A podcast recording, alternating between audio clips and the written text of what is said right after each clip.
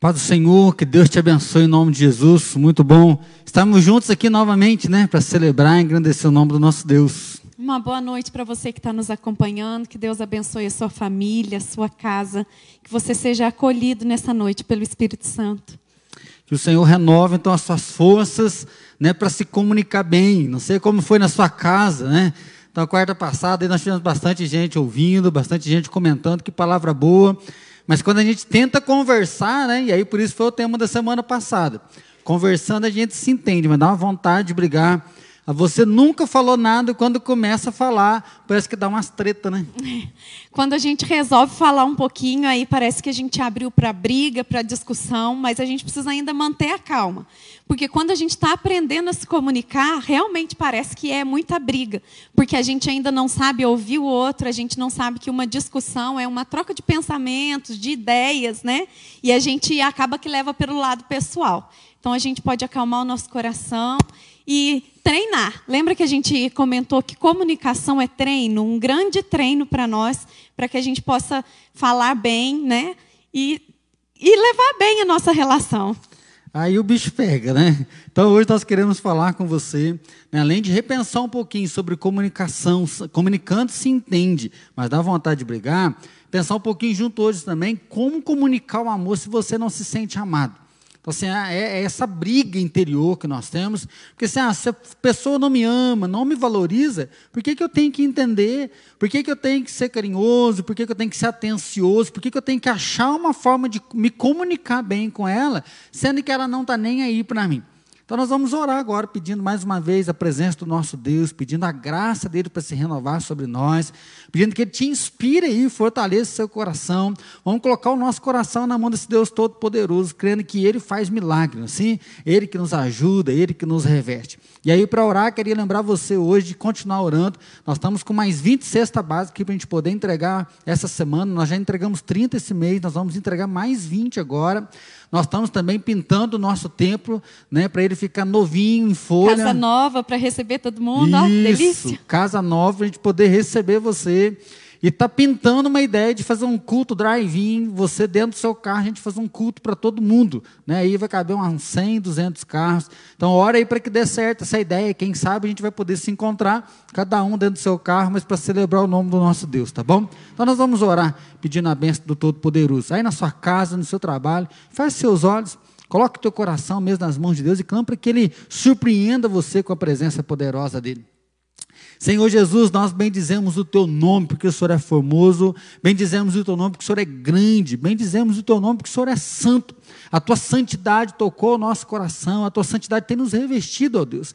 E assim nós clamamos mais uma vez perdão pelos nossos pecados, perdão pelo nosso orgulho, perdão pela nossa arrogância, perdão, Pai, porque muitas vezes a maldade no nosso coração.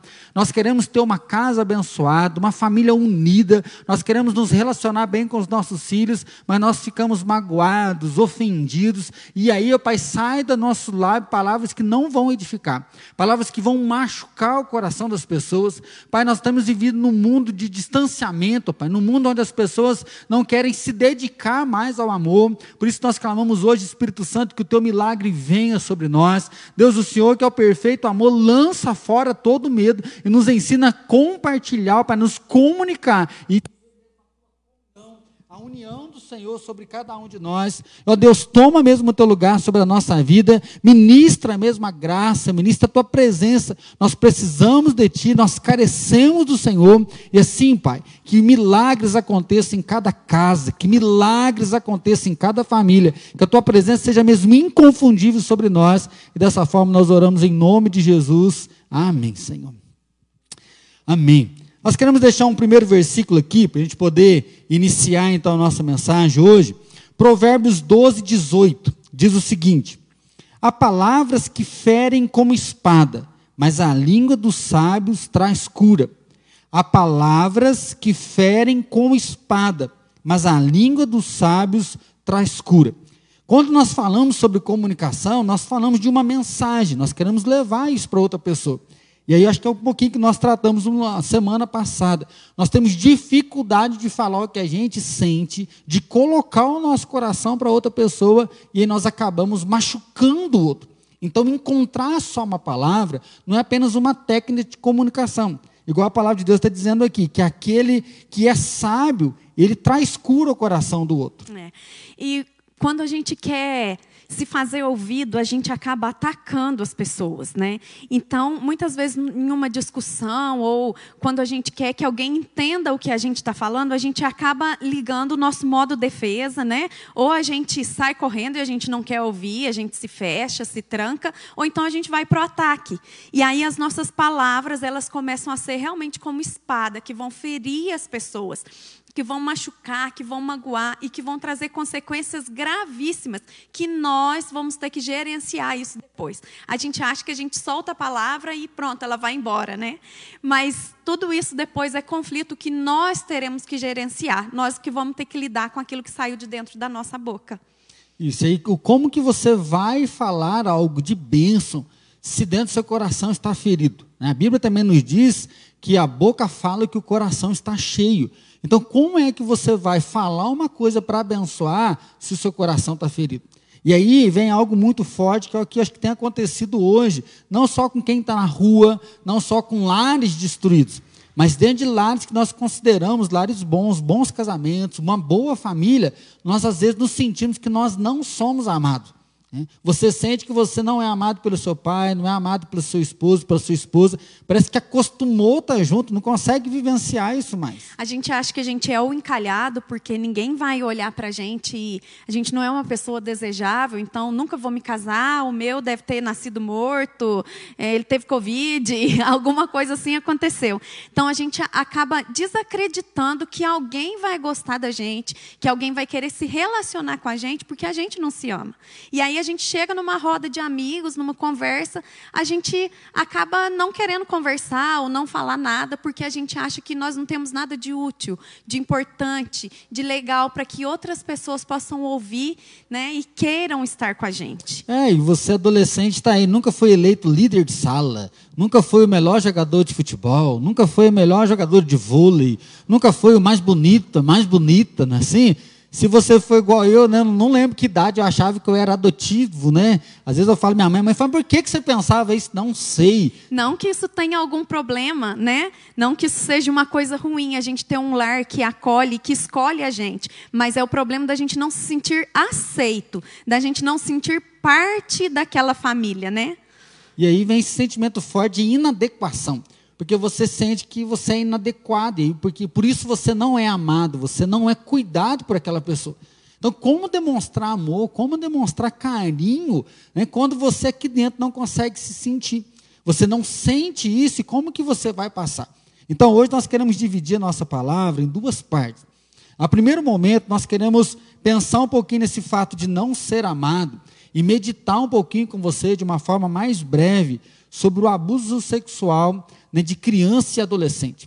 Nós estamos no mês de maio, né, considerado um mês laranja, que tem trabalhado a conscientização né, sobre o abuso infantil, sobre o abuso do adolescente, onde muitos pais e muitas mães não conseguem conversar com seus filhos, não conseguem falar sobre a sexualidade, sobre o sexo, não conseguem falar do amor que tem, que vai proteger, há uma falha na comunicação. E aí, infelizmente, os nossos filhos eles acabam sendo abusados. Nós achamos que isso está muito longe, acontece só na televisão, mas infelizmente tem acontecido no meio da igreja, por meio de lideranças, tem acontecido dentro de muitas casas e nós deixamos isso passar despercebido.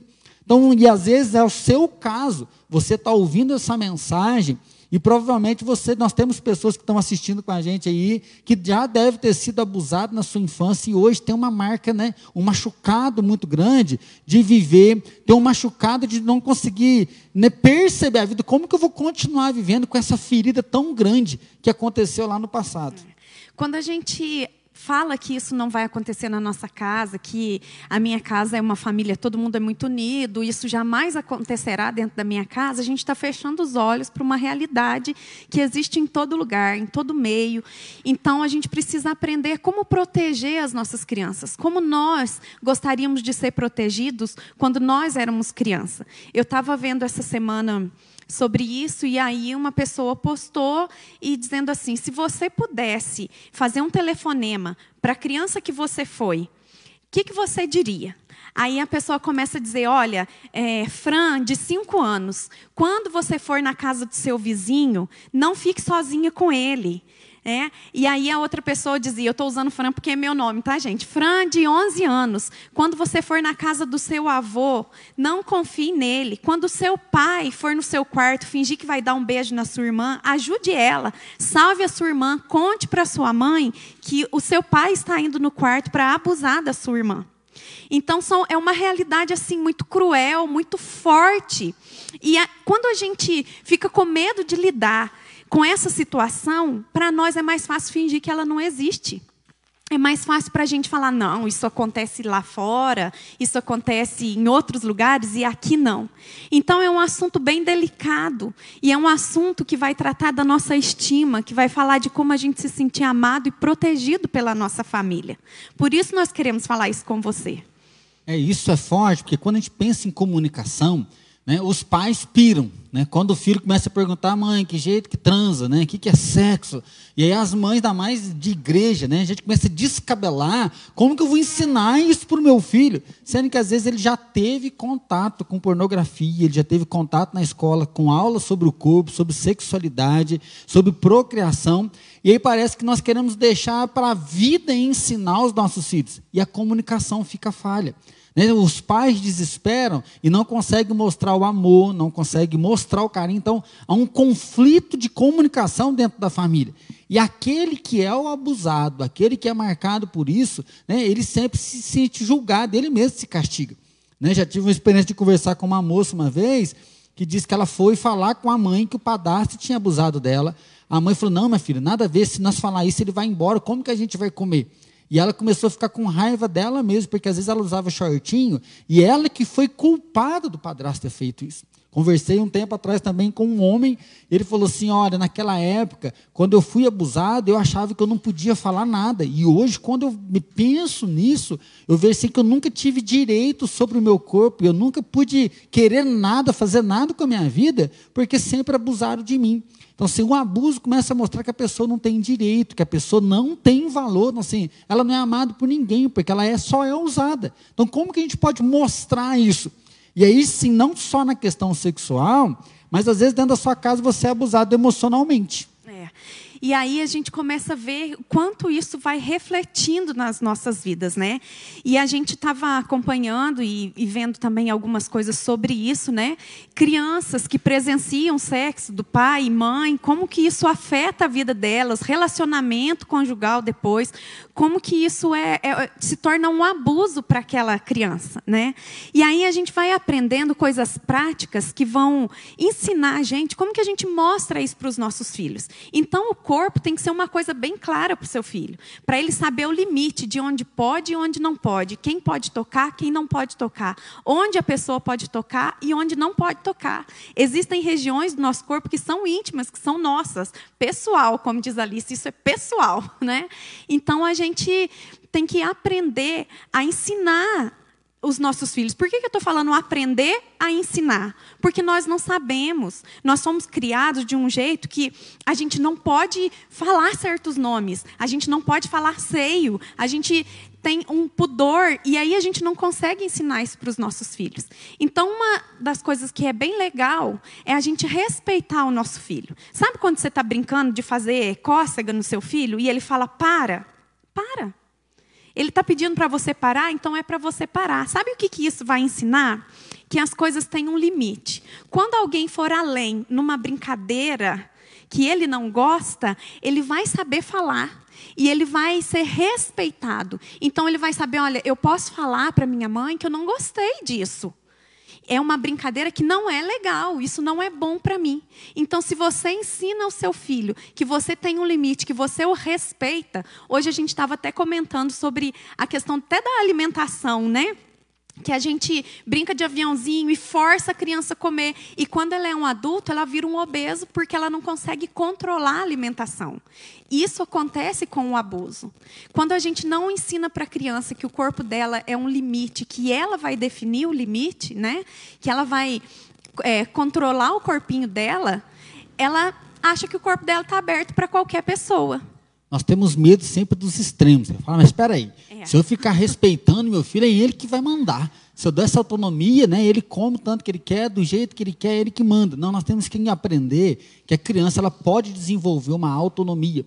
Muitas das crianças abusadas, e quando existem artigos científicos, eles falam assim que alguns não sabiam manipular o seu próprio corpo, vocês tinham vergonha do corpo, e eles foram oprimidos. Né? Você não pode contar. Se você contar, eu mato alguém da sua família. Se eu contar, sua mãe vai ficar muito brava com você, seu pai vai ficar muito bravo com você. Então, o abusador, ele usa da comunicação para ferir o coração da criança. O abusador, ele vai no caminho inverso do que nós temos falado aqui. Ao invés de trazer uma palavra sábia que vai curar, ele traz uma palavra que vai aprisionar o coração da criança. Então, muitas crianças, elas achavam que elas não podiam falar, elas não podiam se defender, que elas não tinham direito com o seu corpo. Então, o testemunho do pastor Paulinho de Jesus, ele disse que o vizinho abusava dele todo final de semana. O vizinho era marceneiro e ele ia lá e falava: Ô pastor, deixa eu levar o Paulinho lá para casa para ele me ajudar. E o pai, que era pastor, deixava de boa. E, o cara só abusava do Paulinho.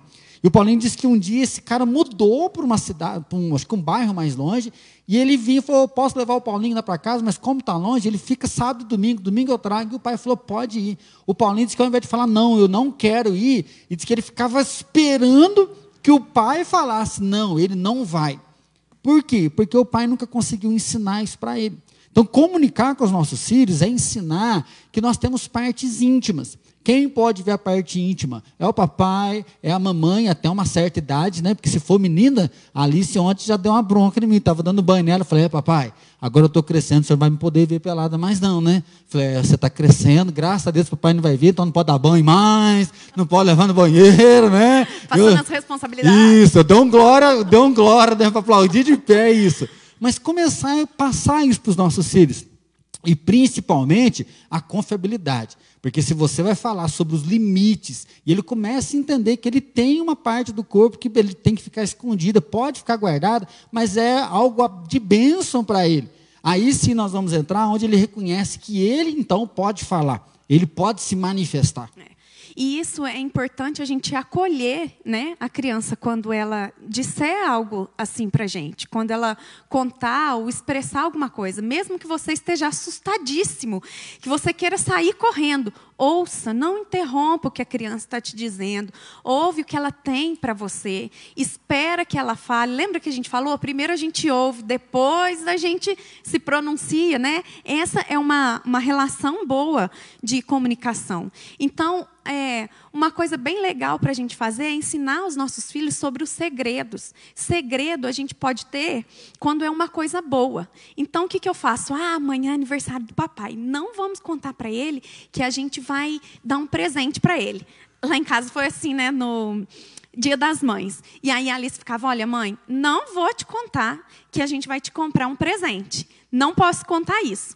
E aí é, eles vão aprender que a gente tem segredos que são bons. E quando são coisas ruins, a gente precisa contar, compartilhar o que aconteceu de ruim. Então, seu filho vai ter segurança em você, porque você sabe ouvir. Porque quando as coisas ficarem ruins para ele, quando alguém tocar o corpo dele de um jeito que ele não gosta, ele vai ter essa liberdade. Opa, isso não é segredo.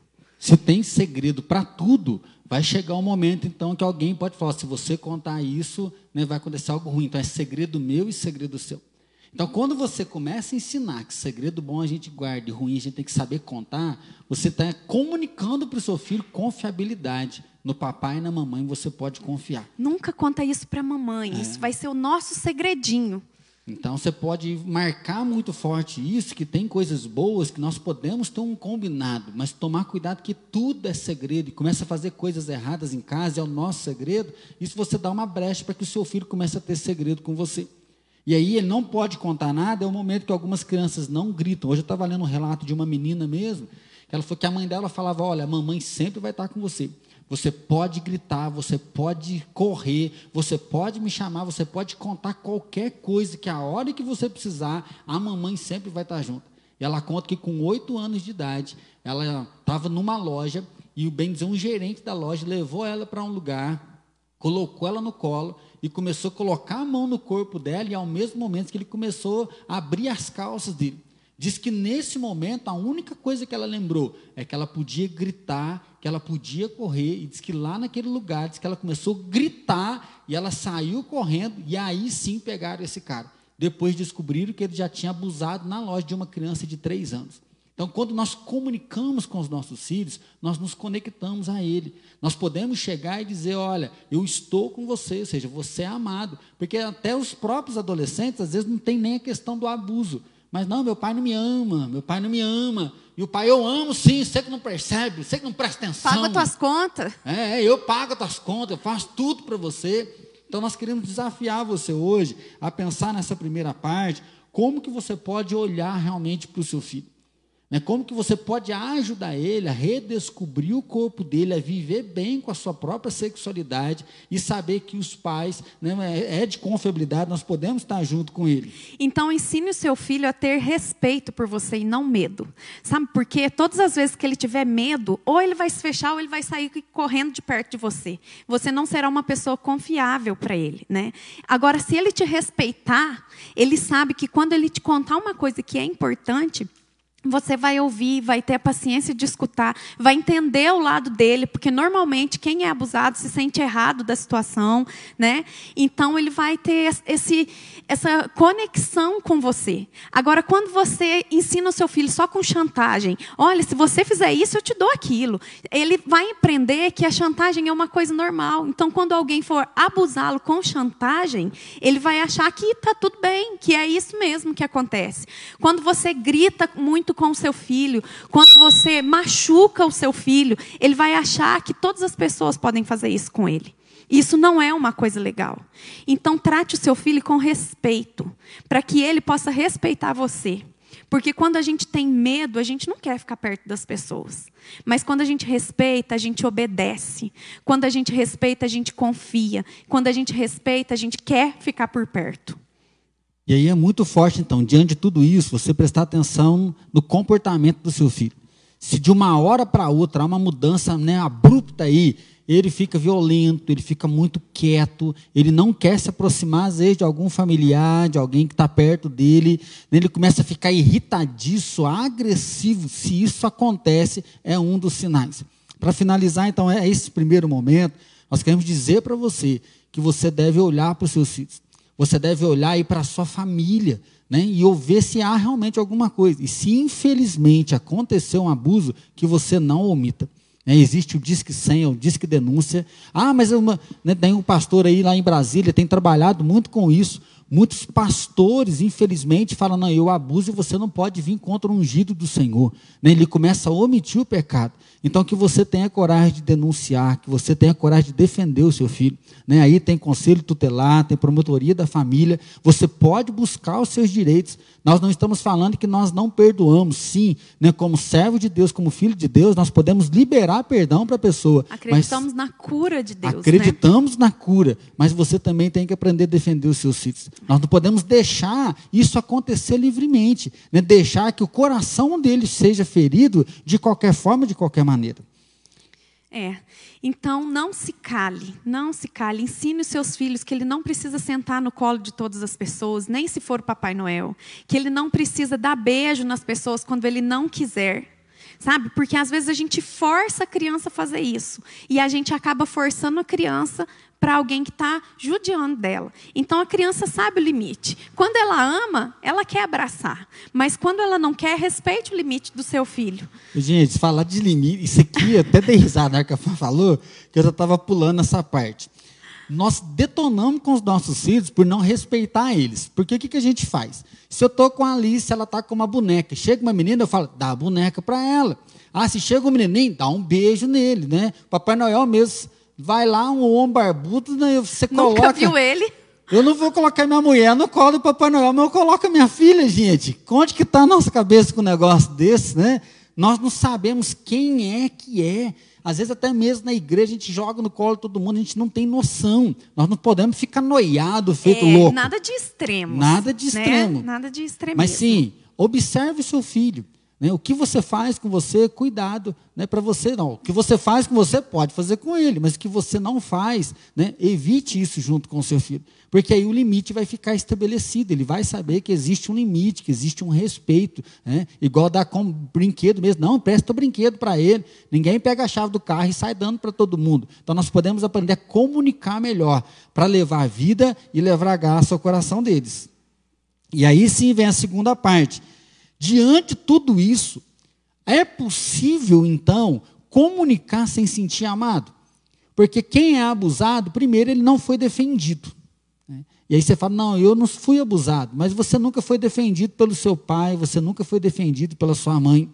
Você, como pai também, nunca foi defendido pelos seus filhos. Seus filhos só falam mal de você, só falam mal da sua criação. Depois que cresceu, acha que é dono do nariz e fala mal da sua criação, que você não fez certo, que você não fez da maneira certa. Então, tem alguns conflitos familiares que deixam o nosso coração com aquele sentimento que eu não sou amado, ninguém ama, ninguém gosta de mim.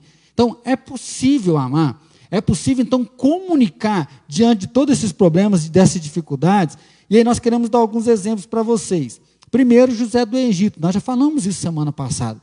José do Egito, ou seja, ele é rejeitado pelos seus irmãos, os irmãos armam a morte dele, ele sofre porque ele vai preso e fica dois anos ali na cadeia. Então, mesmo pelos irmãos, a família, por Deus mesmo, nossa, por que, que Deus me colocou no lugar desse? Ele podia ter ódio, rancor, ele podia ter usado disso para detonar, mas não ele permanece firme. Nós temos uma frase no final do livro dizendo: Vocês tentaram todo mal contra mim, mas Deus usou para o bem. E através da vida dele, uma, o mundo inteiro, a humanidade daquela época foi salva. Um coração curado. Um coração que foi restaurado por causa da presença de Deus através da vida dele. Ele pôde fazer o bem, muitas pessoas se achegaram a ele, muitos necessitados estavam ali junto com ele, e ele foi um homem sábio, que cuidou muito bem da própria casa e que ajudou outras pessoas que com certeza passaram pela mesma situação que ele passou, né? Então, quando nós falamos o filho, você é filho, de alguém você é filho. Então, essa palavra é para você né? Para que você entenda o amor de Deus para a sua vida. Para você que é adulto, para você que é cunhado, para você que é primo, para você que é irmão. O amor de Deus acontece para a sua vida. E aí, quando a gente. É, vê o exemplo de, de Ana e Eucana. Quantas vezes Ana chorou, né, pedindo a Deus um filho, querendo que Deus a ouvisse, que isso fosse algo especial para ela, né? Ela buscou o milagre de Deus, né? O que é forte em Aneucano, né? Eu postei no Instagram, deu quase que deu BO lá em casa, só um pouquinho só. Não sei porquê, é, né, gente? É, eu brinquei assim, ó, se você posta, você posta uma foto de amor, né, o povo curte bastante. Você posta uma coisa séria, uma frase bonita, né? Mais ou menos. Mas você posta uma piadinha, bombou de comentário no meu Instagram, né? Tá escrito lá, gente, socorro, minha mulher concordou comigo, o que, que eu faço agora, né? Nunca aconteceu isso em casa. E assim, eu rachei de rir o comentário, porque o comentário estava assim, nossa, eu nunca presenciei esse nível, ou seja, nunca, minha mulher nunca achou que eu estava certo. Não posso te ajudar. Né? Não posso te ajudar. Mas Eucana é muito interessante porque ele arruma duas, duas esposas, ele tinha duas mulheres. Algo que Deus não planejou, porque Deus não criou a Eva né, e a Felisberta, Deus criou uma só. Mas o homem ele vai fazendo o que ele acha certo. Quando ele vê a dor de Ana, ele vê o sofrimento de Ana, diz que ele dá uma porção maior para ela. Então ele está vendo que ela está sofrendo, ele consegue perceber que ela não está bem, e ele dá uma porção. E quando ele vê ela chorando, ele fala assim: Eu não te sou melhor do que dez filhos. E ela responde para ele: Não. Assim, quando a gente olha para isso de fora, né, a gente não sabe realmente a história lá, mas parece que há um interesse de Eucana comunicar para Ana que ele a ama. Só que ele não consegue fazer isso, porque a dor dela não é de presente, a dor dela é da fertilidade, a dor dela é da vida, a dor dela é de poder gerar. Ele não entende isso. E aí o que a gente vê na história de Ana é que era para ela ter um coração machucado, ferido, só que ela vai resolver isso no altar, e aí ela busca a oração. E quando ela começa a orar e se derrama e se entrega a Deus, Deus ouve a voz dela. E a petição dela é recebida até Deus e ela recebe o milagre dela, né? o milagre da vida. Então, todas as vezes que nós não cumprimos o nosso papel para o qual nós fomos designados, nós não nos sentimos amados, nós nos sentimos rejeitados, nós nos sentimos fracassados até. Então, talvez se você, no seu trabalho, né, não, não consegue desempenhar bem a sua função, chegar no nível que você precisa alcançar, você não vai se sentir aceito. Você sempre vai se sentir rejeitado, porque aquela meta, o papel para o qual você foi designado, o corpo de Ana era preparado para a concepção, ela precisava gerar, a função dela era essa. A mulher foi preparada para isso, é um instinto, né? A gente é, às vezes pode escolher não querer, né? E tudo bem, mas Ana gostaria de ter o filho. E aí ela não consegue. Então o papel dela foi quebrado, né? A aceitação dela foi quebrada. É interessante desses dois personagens é que há um problema de comunicação há uma dor, há uma ferida, assim. E essa ferida pode vir ou não, ninguém me ama, não tem valor, a inveja, o ciúme, só que a vida continua. E aí o último personagem que nós olhamos aqui é Jesus. Jesus ele vem e João vai dizer isso. Veio para os que eram seus, mas os seus o rejeitaram. Então assim, Jesus vem para aqueles que eram dele, mas eles acabam rejeitando e mesmo assim Jesus ele vai até o final. Jesus não desanima, Jesus não desiste, ele cumpre a missão dele. Então é possível é, comunicar, mesmo não se sentindo amado? É. É possível, nós queremos dar alguns motivos para vocês. Primeiro, você pode comunicar mesmo sem se sentir amado, porque Deus é amor. É aqui que nós nos encontramos. É? Então, como o pastor Platini ministrou na abertura do culto hoje, existem técnicas de comunicação, psicologicamente, você pode fazer terapia, que isso vai ajudar você né, na caminhada. Cursos de oratória, vai ensinar você a falar em público. Isso, mas é o Espírito Santo que toca nossas vidas.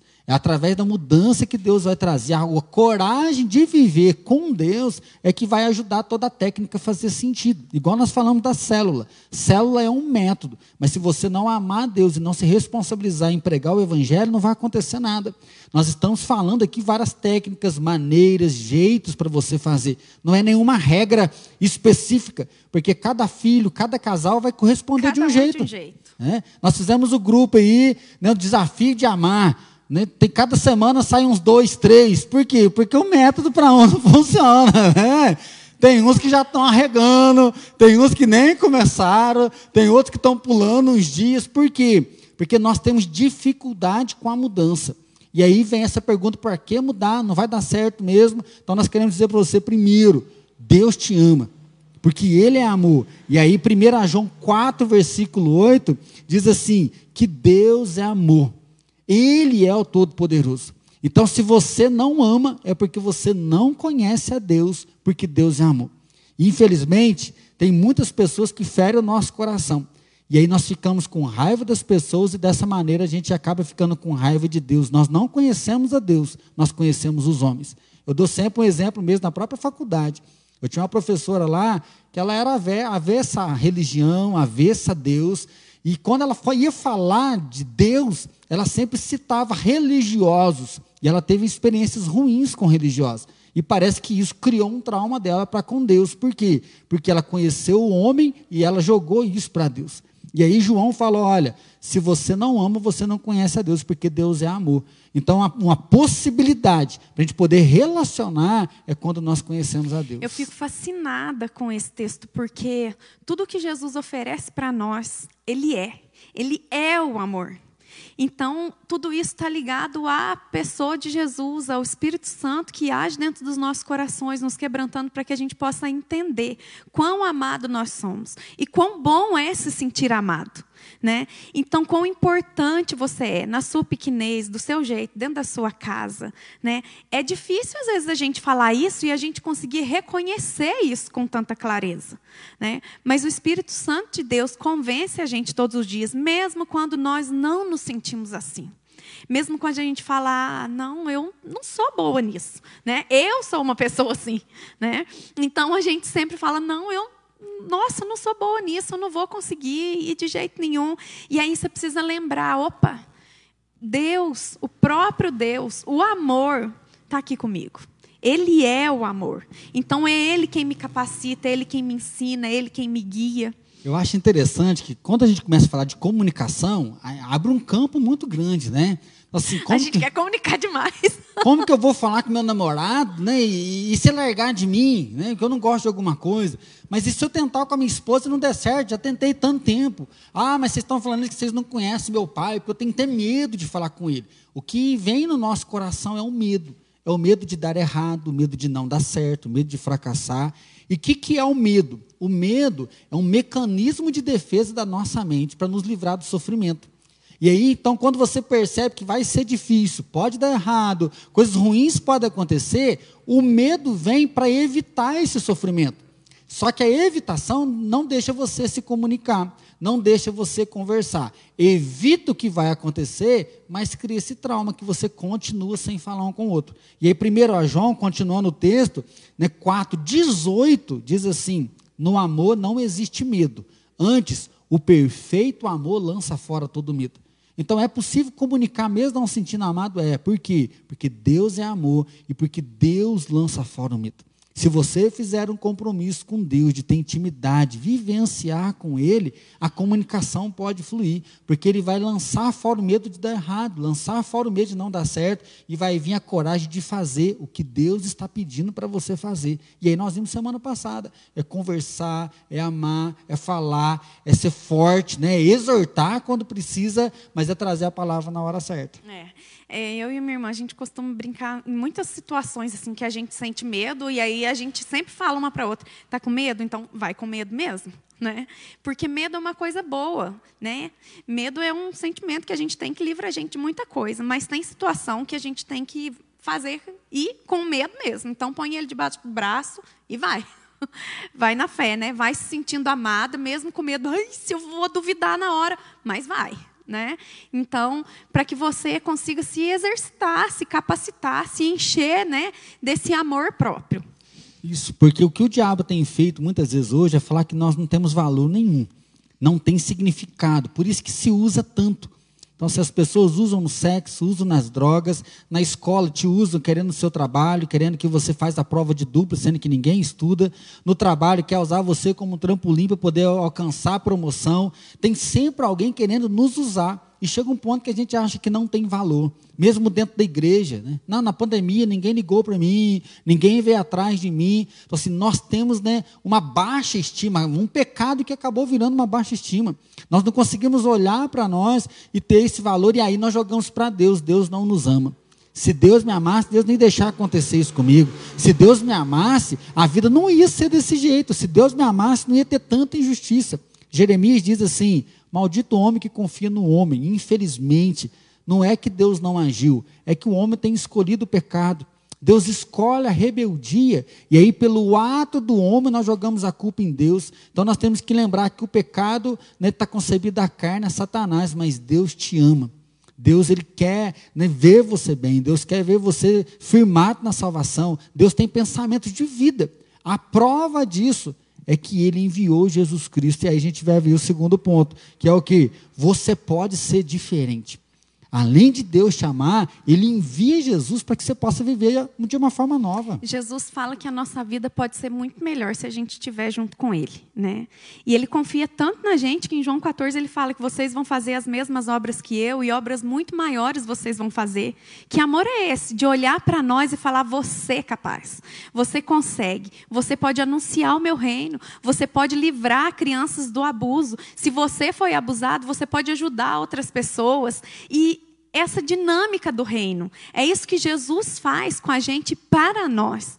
Jesus ensina que nós podemos ser diferentes, que nós não precisamos carregar o mesmo peso que os nossos pais carregam. A gente sempre fala isso aqui, toda vez a gente fala isso. Como né? bons presbiterianos, né? E assim, se alguém está em Cristo, é nova criatura. As coisas antigas já passaram e eis que tudo se fez novo. Tudo se faz novo, mas tem que ter trabalho. Né? Infelizmente, desde o Éden com o pecado, a terra produz ervas daninhas. Se nós queremos colher, nós temos que plantar, nós temos que cuidar, nós temos que tirar as ervas daninhas. E no relacionamento é a mesma coisa. Para você ter um bom relacionamento com seu filho, vai dar trabalho. Vai dar treta, vai dar uns momentos que a gente precisa comunicar. Porque Ajustes. Se, é, se você não comunicar, não vai dar certo. Eu não sei de onde a Alice tirou né? Você faz uma brincadeira com ela, ela dá risada e brinca, faz a segunda e ela dá risada. Na terceira ela fala: Pai, não gosto dessa não brincadeira, dessa... mas dá uma tirada, né? Você dá vontade de bater. Viu? Isso é uma coisa boa, o limite. Uma brincadeira, você tá rindo, fala isso, né? Aí esses dias, né, eu cheguei meio cansado, ela veio, eu brinquei um pouquinho com ela, aí ela veio de novo, falei, não, Alice, agora o papai não quer brincar. Ela, não, vamos brincar. Eu falei, não, papai não quer brincar. Ela, vamos brincar. Eu falei, Alice, eu não gosto dessa brincadeira. ela olhou para mim, você pode falar, eu não posso, direitos iguais, né? Mas ela entendeu e é, aí ela deu uma olhada assim, né, meio, não desceu, mas ela compreendeu. Então, assim, é isso.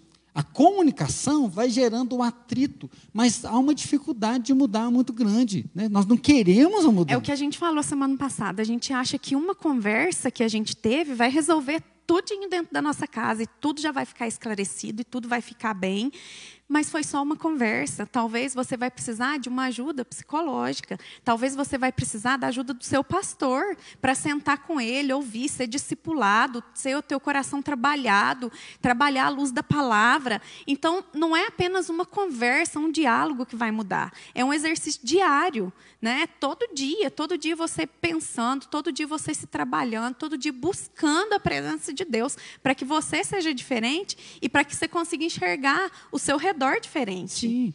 E aí, sim, como que vai mudar? Você precisa fazer um investimento. Hoje aí nós estamos vendo cursos e mais cursos, tem que buscar uma profissão, outra profissão, duas profissões.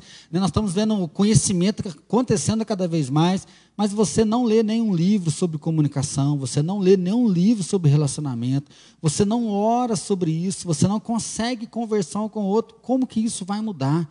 Como que você vai conseguir? Ah, pastor, meu filho tem 14 anos, ele não conversa comigo, não conversa mesmo. Ele não aprendeu. Como é que você vai conseguir conversar? Você chega lá, ele bate a porta na tua cara, você entra no quarto com dois foninhos, celular na mão, nem olha para você. O que, que você faz? Você vira as costas e deixa ele lá. Aí você dá um castigo, você corta a internet, devo ensinar esse miserável, né, ficar só na internet, né? Então, como que você vai alcançar ele? Então, o que? Se Deus te ama, né, você não precisa ser o mesmo. Tem 14 anos que você é pai do mesmo jeito. Tem 14 anos que você é mãe do mesmo jeito.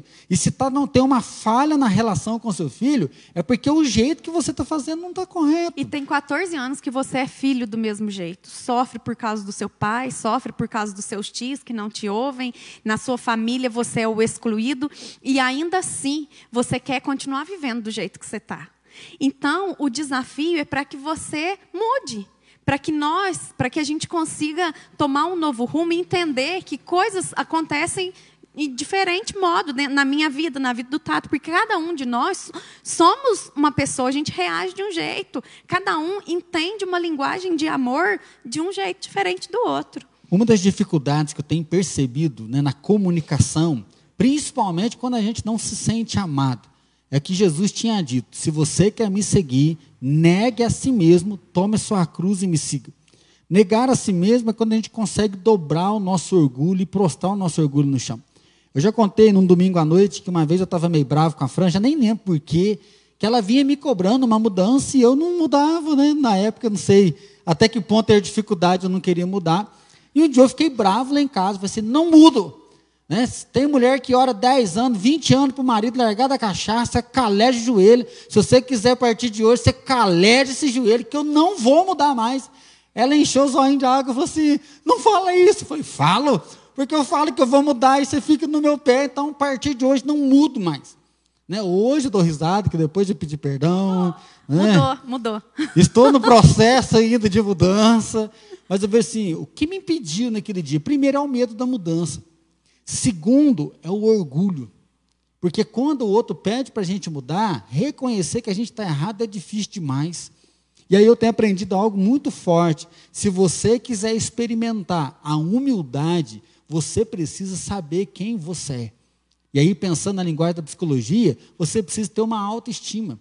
Autoestima não no sentido de orgulho, de soberba, de arrogância, mas somente quando eu sei quem eu sou, eu tenho coragem de me lançar aos pés. A gente vê Jesus fazendo isso.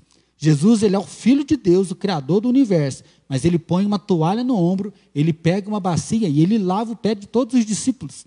Nenhum discípulo tinha feito isso, mas Jesus faz porque quando você tem coragem de saber que você é o pai, você é a mãe, ou você é o filho, que Deus te ama e que você pode ser diferente, você tem coragem de lavar o pé da sua casa.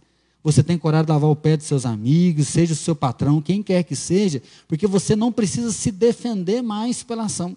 Mas você pode se humilhar sabendo que você está obedecendo a Deus e assim tocando o coração para que o milagre chegue no coração do outro. É. E quando a gente fala sobre isso, né, que algumas coisas precisam mudar, a gente precisa mudar. Às vezes a gente, na verdade, a gente tem medo. Então, por isso que a gente se fecha, porque a gente não sabe lidar com a situação. Quando seu filho não conversa com você, você não sabe lidar com ele. Quando seu seu primo te ignora lá no grupo, você postou alguma coisa, ele não falou nada, já fica meio atravessado. Quando vocês já cresceram meio assim, você não sabe lidar com essa situação, porque pode ser uma situação nova para você, mas você pode aprender a lidar com essa situação. A gente não é tão burro assim que a gente não consiga aprender nada. Então, é novo? É. Dá trabalho? Aham, uhum, dá. É difícil? Pode ser. Em algumas vezes pode até ser difícil, mas a gente consegue. A gente consegue lidar com esse sentimento que existe dentro de nós. E principalmente se a gente vive perto de quem não se sente amado. Né? Então, quando a gente está perto de uma pessoa que não se sente amada, a gente fala: ah, que frescura! Pelo amor de Deus, isso é frescura demais. Como é que você vai se comunicar com essa pessoa? Se colocando no lugar dela, tendo a tal da empatia, né? Agora, muito em alta aí. Então, a gente se coloca no lugar daquela pessoa, tenta entender a dor dela, entender o que está passando por ela. E lembra, a gente comunica sentimento. Então, por isso que às vezes é tão difícil, porque quando a gente se coloca no lugar do outro a gente vai comunicar com ele o sentimento, a gente vai entender o que está acontecendo no coração daquele que não se sente amado. É, quando eu estava nesse processo de aprender a comunicar, um gatilho que nós criamos era quando um estava bravo com o outro, nervoso, que a gente via que ia ter uma possibilidade de briga. A gente olhava um para o outro, mas você me ama ainda, né? Às vezes a Fran vinha, eu abraçava ela, você me ama? Ela falou, te amo, mas me larga. falei, não, fala direito, então, bem apaixonado, né? Aí ela, eu te amo, depois eu converso. falei, então, tá bom, depois a gente conversa. E da mesma forma, às vezes ela percebia que eu estava bravo, ela falava, mas você me ama? Eu falei, não, eu te amo, eu estou bravo, né? Mas isso fazia a gente repensar algumas coisas. Como que a gente pode lidar com isso? É, um dos gatilhos que é, eu tenho também na minha casa, meu cunhado, Rô, né? A gente sempre fala, quando a gente vê que o outro tá bravo, né? A gente fala, ó, oh, você tem o um coração bom. Aí o Tato esses dias falou, ó, oh, você fica falando isso pro Rô, uma hora que o coração dele estiver bem apertado, você vai ver só a resposta, né? Mas é intimidade, então a gente sabe que pode ter esses gatilhos e a gente vai sempre lembrar, né, que o nosso coração é cheio de pecado, o nosso coração é duro, mas é Jesus que está aqui dentro. E isso torna, né, a gente pessoas boas, né? Então isso faz com que a gente tenha pensamentos bons, que a gente consiga lidar bem com algumas situações. Nós estamos tentando treinar a comunicação nossa, né? E agora um outro gatilho que nós arrumamos é assim, não estou xingando, estou só falando o que eu estou sentindo. Não estou aqui brigando, só estou falando o que eu estou sentindo. Sabe por quê? A tendência nossa é assim, ai, Fran, eu não gostei muito daquilo que você fez, fiquei chateado. Ah, mas você também não fez isso, você não fez aquilo outro. Aí a gente já, já vai para o pau. Né? Então assim, não, não estou brigando, não. Só estou falando que eu não gostei. Né? Fiquei triste. Às vezes você quer falar, falar. É, às vezes você quer falar de um outro assunto, e quando a gente começa a falar, parece que vai vir aquele negócio. Não, calma, não estou falando mal, só estou falando que é o que eu estou sentindo. Porque a gente começa a desarmar e entender pode ser diferente. E aí sim, então, para finalizar, alguma coisa muda quando você ama a Deus. Quando você deixa Jesus entrar na sua história. É. Não tem jeito de não mudar nada, gente. Viver a transformação né, é um processo longo, às vezes dolorido, mas quando nós abrimos o nosso coração, o amor vem habitar em nós. Você pode não se sentir amado, mas se você abrir o coração para Deus, você vai sentir o amor inundando você. E quando Deus nos ama, esse amor não consegue ficar só na gente. O amor sempre explode, ele vai alcançar as pessoas que estão ao redor. O amor de Deus cobre multidão de pecado, o amor de Deus cobre multidão de feridas. E como nova criatura, é um amor que expande para alcançar o outro. E aí sim, Deus pode te dar sonho de novo com casamento, Deus pode te dar sonho com família, Deus pode te dar sonho com amigos, Deus pode te dar sonho com a vida. E você pode se comunicar e viver uma nova história. Talvez você foi cercado por ódio, muita raiva as pessoas que cresceram ao seu redor, que estavam com você, sempre expressaram muito ódio para você, você sempre foi excluído, e talvez isso foi realidade mesmo. Isso pode ter acontecido com você de verdade, essa exclusão, o ódio das pessoas, é, você foi maltratado, você foi jogado como um lixo, mas se você não acredita na nossa palavra, tenta acreditar na Bíblia. Põe o teu coração diante de Jesus, porque não é a nossa palavra que vai mudar a tua vida, mas é Jesus. É a palavra de Deus que vai mudar o seu coração. Clama para que Deus coloque fé dentro do teu coração, para que você consiga entender o que Jesus pode fazer na tua vida, o que Ele pode fazer por você, através de você, para que o Espírito Santo ilumine você a tal ponto que você consiga se entregar a Deus e que você consiga se sentir amado, que todo esse ódio que você carregou no teu coração, tudo isso que você trouxe até aqui fique para trás. E se você convive com uma pessoa que não se sente amada, que você tenha isso bem forte no teu coração, Jesus pode transformar. Não são as tuas palavras, não é a nossa palavra, Jesus pode transformar tudo isso.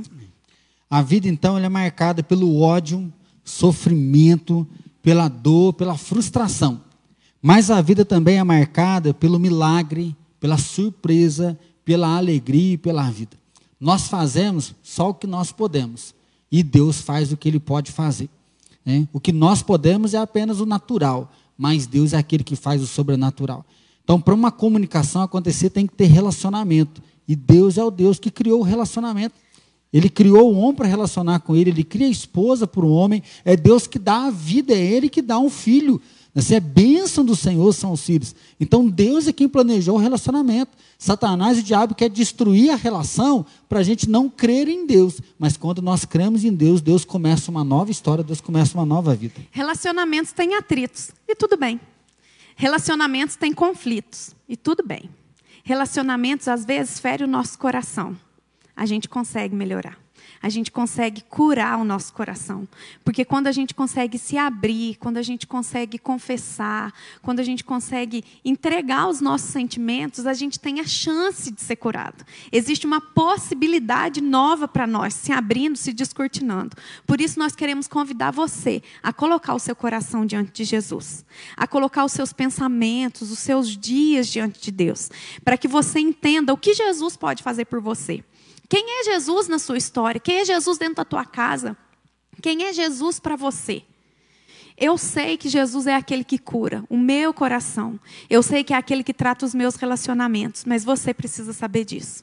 Você precisa abrir o seu coração para que a salvação chegue para você, chegue dentro da sua casa e transforme a sua vida. O apóstolo Paulo diz assim: No que depender de vós, tem de paz com todos. Você que não se sente amado, você pode viver na base do, do ódio, da amargura, da tristeza, da decepção, porque é isso que o mundo trouxe. Né? E é isso que a vida vai trazer. Enquanto nós estivermos aqui no mundo, nós vamos perder pessoas, pessoas vão nos humilhar, pessoas vão nos rejeitar, você vai sofrer bullying por aí, vai haver decepções. Vamos ser traídos. Infelizmente, essa é a vida. Mas a vida também, nós fazemos novas amizades, a vida, nós vemos milagres acontecendo, nós vemos coisas boas. Na vida, nós vemos pessoas sendo curadas, restauradas, nós vemos crianças nascendo, nós vemos pessoas se casando, nós temos boas celebrações. Nós temos até o momento de ver os irmãos aqui pela internet, fala que delícia, fulano está aqui, que coisa boa. Então, assim, nós podemos entregar 50 cestas básicas no meio da pandemia, a igreja se levantando para poder alcançar pessoas. Então, não é que você creia em Deus, no que depender de você, abre o seu coração primeiro para Deus. Abre o seu coração para Deus fazer a obra, abre o seu coração para Deus levar embora esse ódio, essa raiva, essa mágoa. E ao invés de pensar no que o outro fez, o que ele tem que fazer, pense no que você pode fazer. E coloca isso na mão de Jesus. Né? Como a história lá dos cinco pães e dois peixes. O menino entrega tudo que ele tinha, que naquela época não era nada, frente a 12 mil pessoas. Mas Jesus faz o milagre, ele multiplica. Então entrega o teu coração, entrega o que há de amor, entrega o que há de tristeza, e que Deus abençoe você a ter palavras que curam. Que você lembre do versículo que nós lemos no começo. A tagarelice, a palavra tola, ela vai produzir só ferida, mas a palavra do sábio produz cura. A palavra do sábio leva a vida ao coração das pessoas. Nós queremos convidar você a fechar os teus olhos agora. A gente fala fechar os olhos para que você possa se concentrar nessa oração. Esquecer um pouco de quem está do teu lado, o teu celular, se você estiver vendo a gente aí pela TV, né? Como é que você se concentre, sabe por quê? Agora é a hora de você entregar o teu coração diante de Jesus. É a hora de você se derramar diante dele. Então, quando a gente fala com Deus, é hora séria. É hora de você dizer: Deus, eu preciso que o Senhor cure o meu coração, porque eu tenho ódio daquele que me abusou. Eu tenho ódio da minha família que diz que eu não sou amada, que eu não sou ninguém. Eu tenho raiva porque minha mãe me deixou para trás. A minha mãe me fez me sentir rejeitada até hoje. Então eu quero convidar você a fechar os teus olhos e colocar o teu sentimento, a tua dor diante de Deus. Nós vamos orar. Mas você precisa falar com Deus aquilo que você sente. É você se comunicando agora. Tenha coragem de pedir para Deus colocar amor no seu coração. Falando do ódio, às vezes você não se sente amado. Às vezes você está cansado, estou cansado dos meus pais, estou cansado dos meus filhos, estou cansado do meu irmão, meu irmão não me entende. E aí a gente percebe que o teu coração está sem amor. Deus é amor, o perfeito amor lança fora todo medo. Pede para Deus amar as pessoas através de você. Minha mãe ensinou essa oração e ela dá certo. Fala, Deus, eu não amo fulano, mas ama ele através de mim, porque o Senhor pode fazer esse milagre. Pede para que o amor inunde. Ele fala, Deus, eu não consigo nem me amar. Eu mesmo não consigo me amar, cuidar de mim. Ore mesmo para que Deus dê essa graça para você. E se você não entregou sua vida para Jesus, hoje é o dia para você deixar a raiva de lado. Às vezes as pessoas fizeram você tropeçar. Jesus fala: Deixai vir a mim as criancinhas, não embaraçais. E às vezes alguém embaraçou o seu caminho. Até hoje você não entregou sua vida para Jesus. Hoje é o dia para você falar: Jesus, eu quero ser abraçado pelo teu amor. Quero que o Senhor me envolva com o teu amor. Nós vamos orar agora. Deus, nós queremos colocar cada uma dessas vidas que estão aqui junto com a gente agora, que estão nos ouvindo, nos assistindo, que o Teu Espírito Santo as encha de coragem, de ousadia, para que eles possam se entregar ao Senhor, para que eles possam abrir o coração, se rasgar no Teu altar, descortinar o coração deles para falar toda a verdade que existe dentro deles para o Senhor. E que o Senhor esteja ouvindo a voz de cada um, que o Senhor seja atento a cada um, porque nós cremos nisso. Nós cremos que nenhuma palavra das nossas bocas vai ser lançada fora mas que o Senhor tem ouvido. Deus acolhe cada um daqueles que estão necessitados e precisando agora do teu amor. Que o Senhor venha tomá-los com esperança, com paz, com alegria. Que o Senhor venha os encher, Deus, com a tua sabedoria e com a tua vida. Que o Senhor venha dar coragem para eles, para que eles possam se entregar e se lançar ao teu altar. Cristo Jesus. Existem pessoas agora que estão confessando que o Senhor é Deus e que eles precisam do Senhor e da tua salvação. Então escreve o nome deles no livro da vida. Marca essa vida, Deus, com a tua presença, com a esperança do Senhor e que eles nunca mais se sintam sozinhos e apartados do Senhor, mas que o Senhor esteja sempre junto e presente, porque é no nome de Jesus é que nós oramos e nós confiamos a nossa oração. Amém. Senhor Deus, nós quebramos toda e qualquer obra das trevas, ó Deus, para trazer destruição, ódio, rancor, para amarrar, aprisionar a vida de cada pessoa que está nos ouvindo agora, nos assistindo.